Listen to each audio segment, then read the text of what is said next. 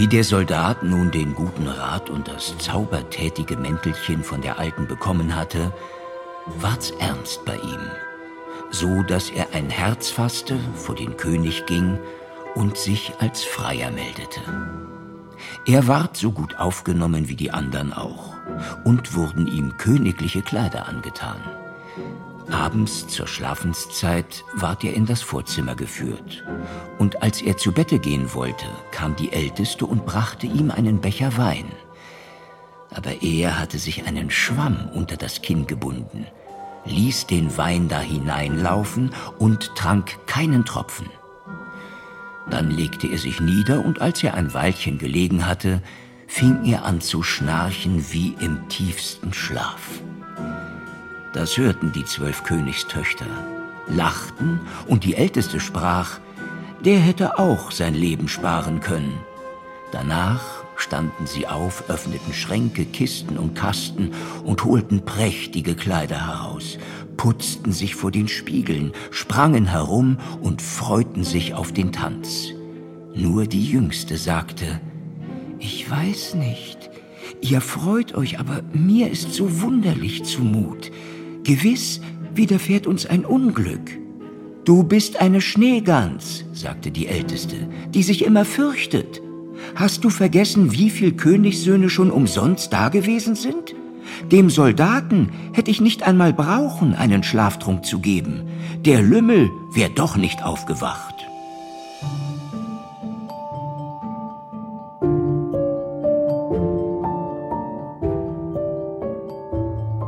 Märchen und Verbrechen. Die Brüder Grimm. Kriminalakte 14. Die zertanzten Schuhe. Von Viviane Koppelmann. Teil 2. Ein gewagter Plan.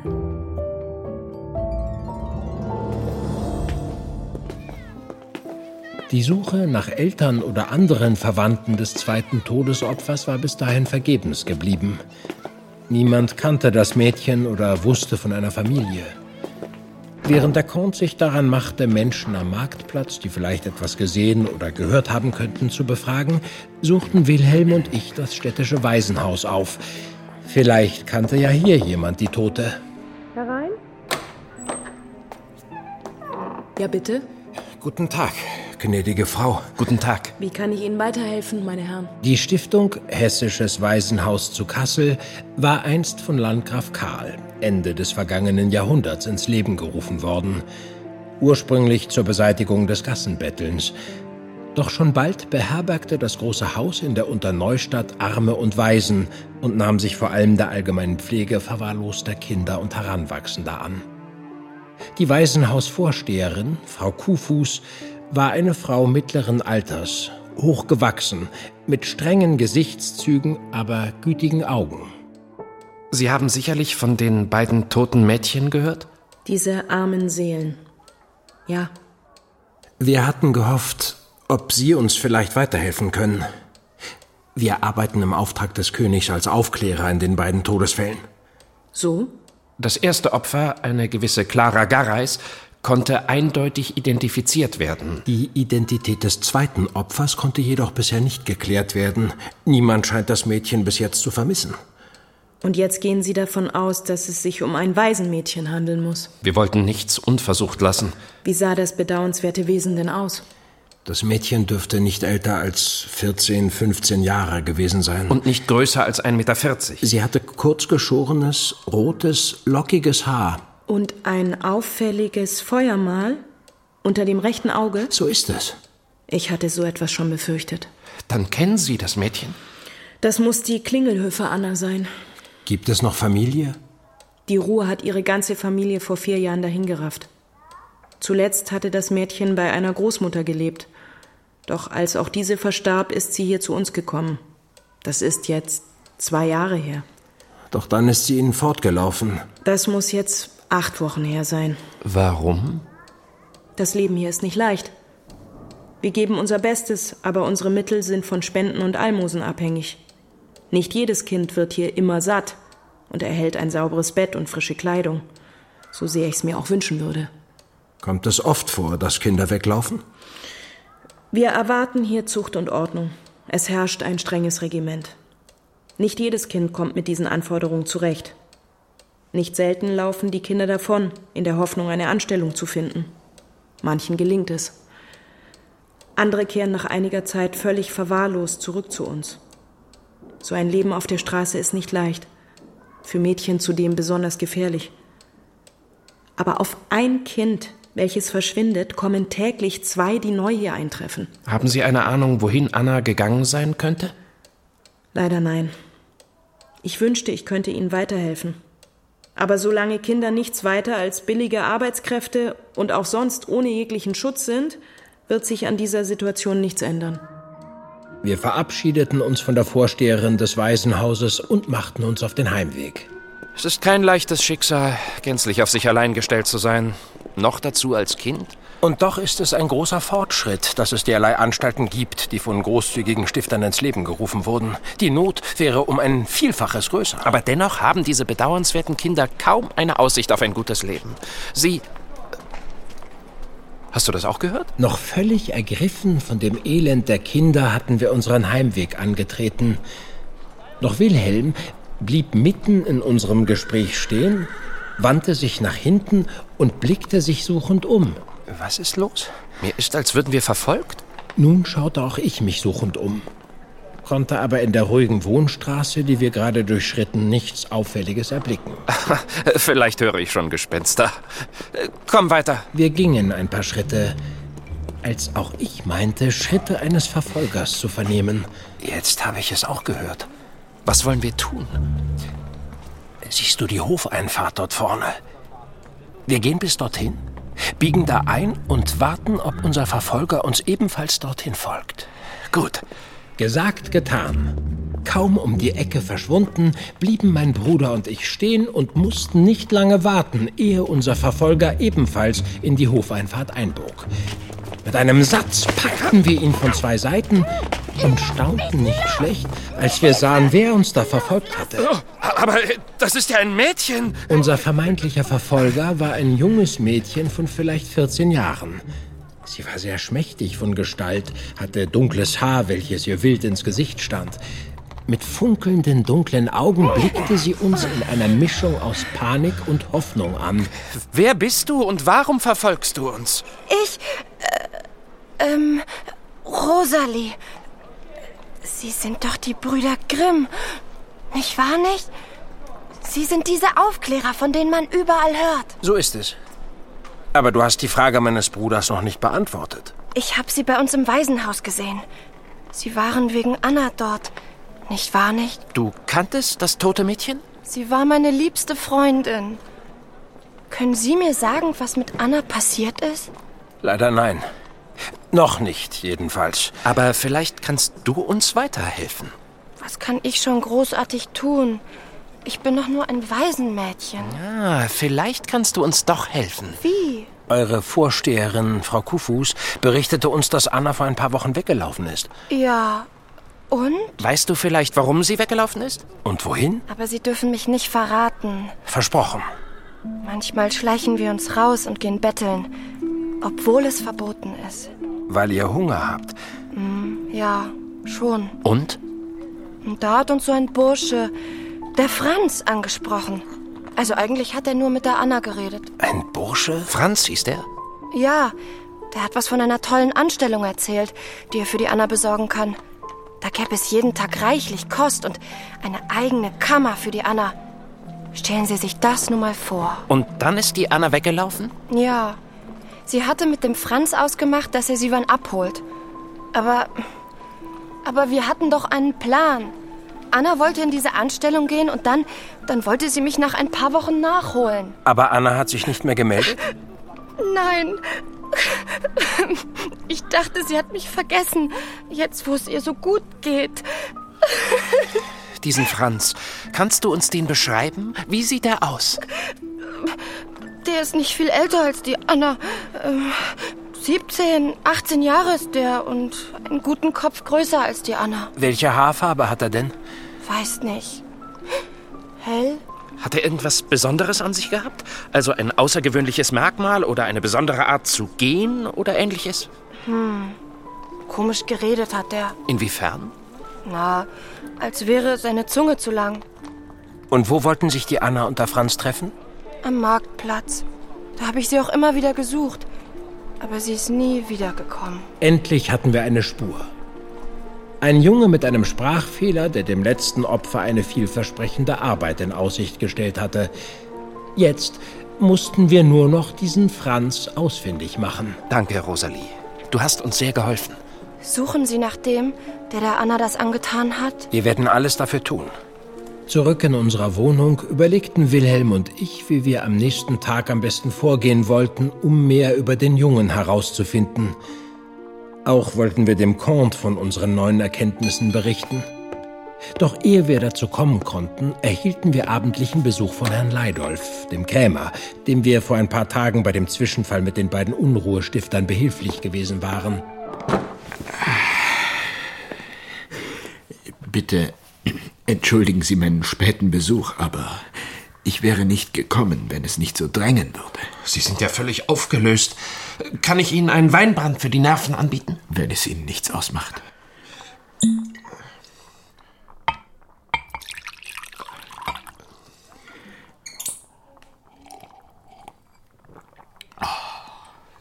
Also, wie können wir Ihnen behilflich sein? Heute wurde ich erneut Opfer von diesen Vandalen. Alles kaputtgeschlagen haben sie mir und auch im Laden haben sie gewütet, als gäbe es keinen Morgen. Und die Gendarmen? Wie ich schon zuvor sagte, können die wenig ausrichten. Der Schaden wurde aufgenommen und das war's. Und wie können wir Ihnen weiterhelfen? Dieses Mal haben diese schrecklichen Leute mir ein Messer an die Kehle gesetzt und mir gedroht, falls ich ihnen nicht jede Woche zwei Taler gebe, würde ich meines Lebens nicht mehr froh. Aber, aber so viel Geld, dann reicht es nicht mehr fürs Leben, dann, dann kann ich den Laden gleich schließen. Grundgütiger, diese Schurken schrecken vor nichts zurück. Wann wollen diese Leute denn wiederkommen, um ihr Geld einzutreiben? Das haben Sie mir nicht verraten. Ich solle mich in Acht nehmen, war alles, was Sie meinten. Dann kann es praktisch jederzeit geschehen. Ich weiß mir keinen Rat mehr. Wir werden Ihnen helfen. Sie können sich auf uns verlassen.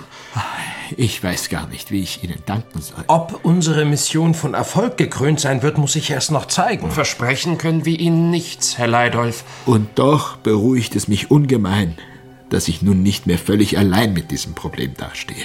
Sichtlich erleichtert verließ uns der Krämer wenig später, nachdem er uns erneut das Versprechen abgenommen hatte, ihm zu helfen.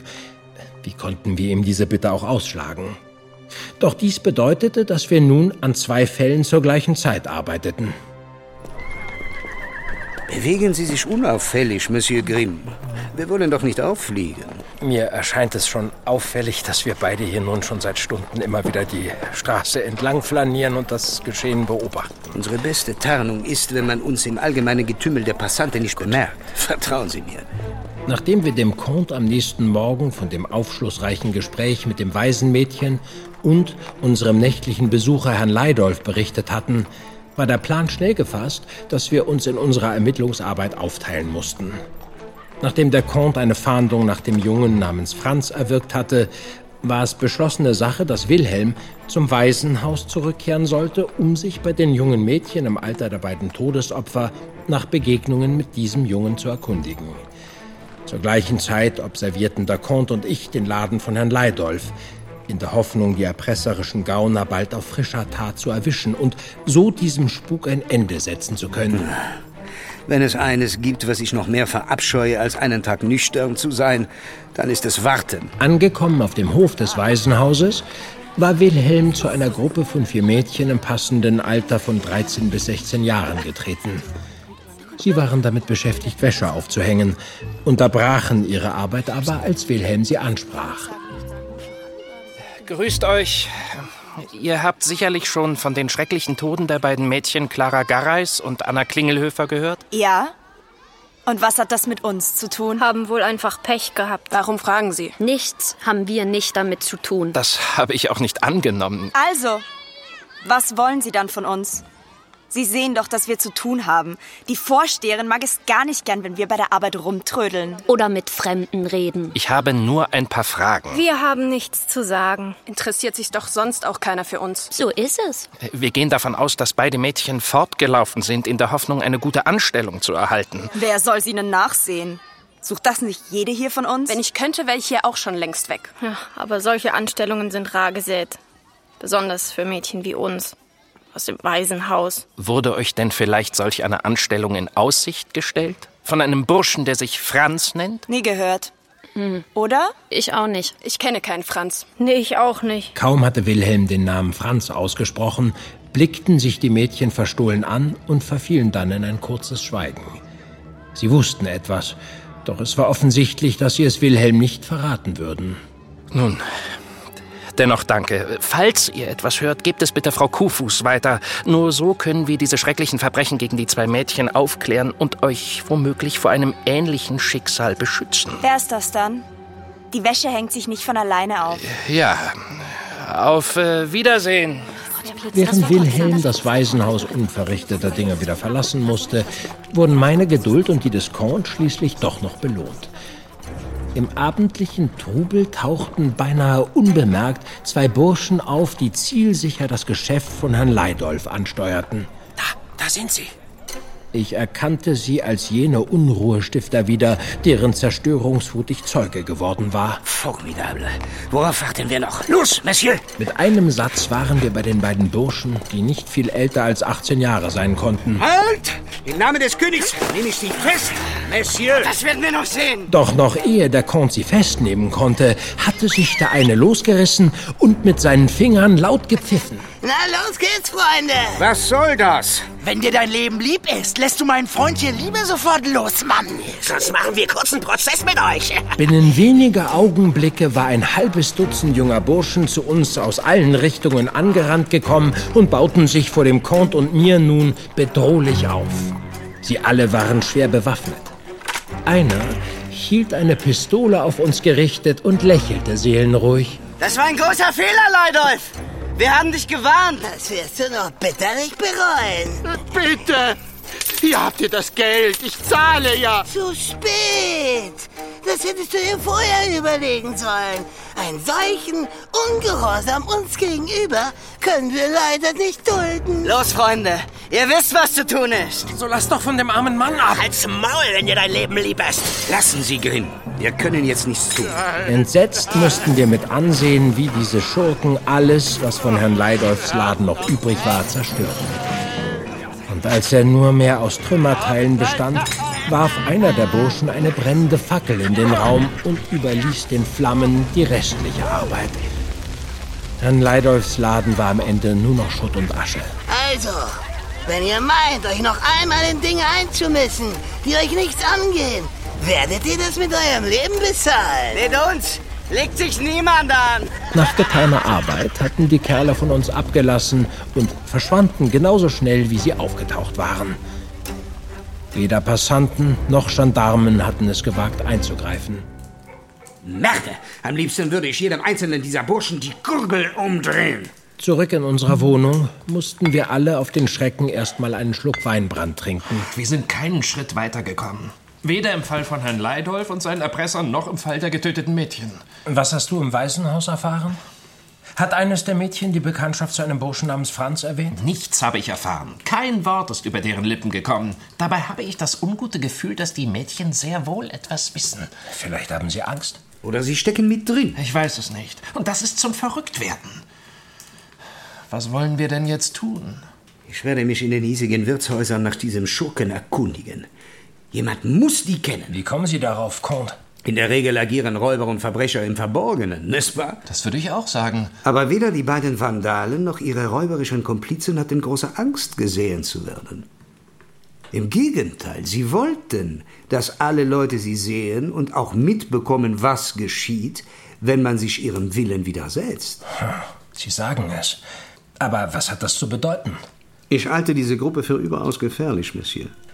Wenn mein Gefühl stimmt, dann haben wir es mit einer völlig neuartigen Sorte von Verbrechern zu tun. Die gehen organisiert vor, nutzen die Angst ihrer Opfer gezielt aus, drohen so lange, bis die verzweifelten Leute zu allem bereit sind, nur damit dieser Albtraum endlich ein Ende hat. Und sollte sich jemand zur Wehr setzen, wie Monsieur Leidolf, dann fackeln sie nicht lange. Im wahrsten Sinne des Wortes. Zudem scheint es sich um eine große Gruppe zu handeln. Ein Pfiff hat genügt und binnen weniger Augenblicke war ein halbes Dutzend bewaffneter Burschen vor Ort. Die waren weit besser auf die Situation vorbereitet als wir. Wir können von Glück sprechen, dass wir mit unserem Leben davon gekommen sind. Der bedauernswerte Herr Leidolf. Du sagst es. Ich mache mich gleich an die Arbeit. Ich muss wissen, wer diese Leute sind und was sie im Schilde führen. Es kann nicht angehen, dass sich eine Gruppe formiert, die hier in unserem Königreich ihre eigenen Gesetze macht. Bonne nuit, Monsieur. Und was sollen wir in der Zwischenzeit tun? Ohne einen weiteren Hinweis kommen wir doch auch im Fall der ermordeten Mädchen nicht weiter. Ratlos gingen wir in jener Nacht zu Bett. Und eine Lösung fand sich auch am nächsten Morgen nicht. Wie immer in solch einer Situation schrieb ich unseren Freundinnen Jenny und Marie von den Ereignissen und den stockenden Ermittlungen, in der leisen Hoffnung, dass eine von ihnen mit einer guten Idee aufwarten konnte. Hallo Wilhelm, gut schaust du aus. Jenny, Marie, dass ihr gleich selbst erscheint. Kommt doch rein. Ich hatte mit einem Brief, nicht aber mit einem Besuch unserer beiden Freundinnen gerechnet. Wir haben eine Idee, wie wir euch bei den stockenden Ermittlungen im Falle der ermordeten Mädchen helfen können. Aber ich kann euch jetzt schon sagen, sie wird euch nicht gefallen, denn unser Plan ist ein wenig äh, riskant. Ihr habt keine Vorstellung davon, mit wem wir es hier Ehe ihr abwinkt, hört uns wenigstens an. Wenn du schon so anfängst, meine liebe Jenny, dann weckt das unsere schlimmsten Befürchtungen. Ihr habt keine Idee, wir haben eine. Also schön. Dann schießt mal los. Wir wollen uns als Straßenmädchen ausgeben. Was? Ja, sozusagen als Lockvögel, die nach einer guten Anstellung Ausschau halten. Das kommt auf keinen Fall in Frage. Da könnte sonst was passieren. Ich teile Jakobs Bedenken. Wir sind zu zweit und passen gegenseitig auf uns auf. Du hast doch selbst geschrieben, dass die Waisenmädchen etwas zu wissen scheinen, aber nichts preisgeben wollen. Ja, aber. Und wir haben das jugendliche Erscheinungsbild, um uns auf der Straße unbemerkt nach einem Burschen namens Franz zu erkundigen und so vielleicht von dieser Anstellung zu erfahren. So plausibel euer Plan in der Theorie klingt, behagt es mir überhaupt nicht, euch solch großer Gefahr auszusetzen. Zwei Mädchen sind bereits gestorben. Wer weiß, wer oder was dahinter steckt. Einen Versuch wäre es aber wert. Ihr könnt euch doch auch gut versteckt immer in unserer Nähe aufhalten. Denkt wenigstens über unseren Plan nach.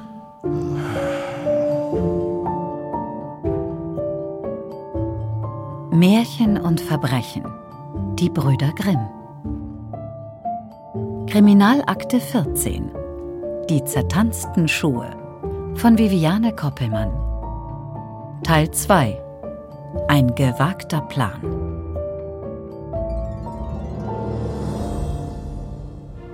Wie alle zwölf Mädchen fertig waren, sahen sie erst nach dem Soldaten, aber der hatte die Augen zugetan, rührte und regte sich nicht, und sie glaubten nun ganz sicher zu sein. Da ging die Älteste an ihr Bett und klopfte daran. Alsbald sank es in die Erde, und sie stiegen durch die Öffnung hinab, eine nach der anderen, die Älteste voran.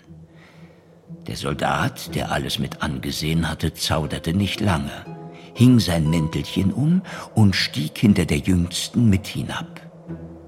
Mitten auf der Treppe trat er ihr ein wenig aufs Kleid. Da erschrak sie und rief, Was ist das? Wer hält mich am Kleid? Sei nicht so einfältig, sagte die Älteste. Du bist an einem Haken hängen geblieben. Da gingen sie vollends hinab.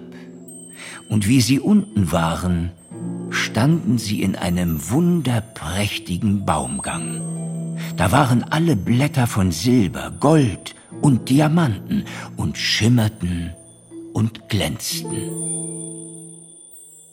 Die Lage spitzt sich zu. Niemand scheint mehr sicher zu sein.